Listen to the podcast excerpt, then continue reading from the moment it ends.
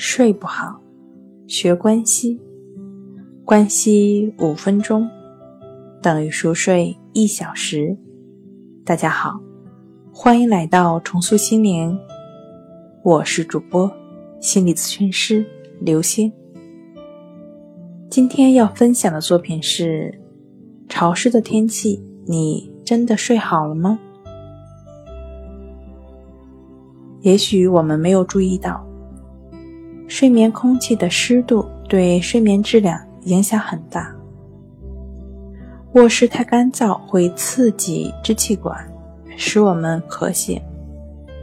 用加湿器或把一碗水放在卧室便可以解决这个问题。相反，过于潮湿使我们热得不舒服或者湿得难受，从而增加紧张的程度。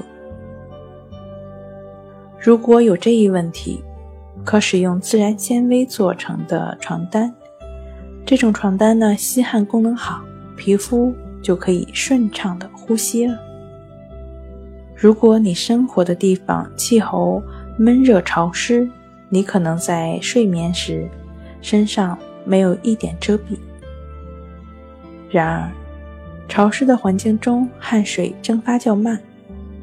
如果身体持续潮湿，就可能着凉。一个好办法呢是穿一件薄的棉袍，或盖一个床单被，在天花板上挂一个电扇，使空气流通。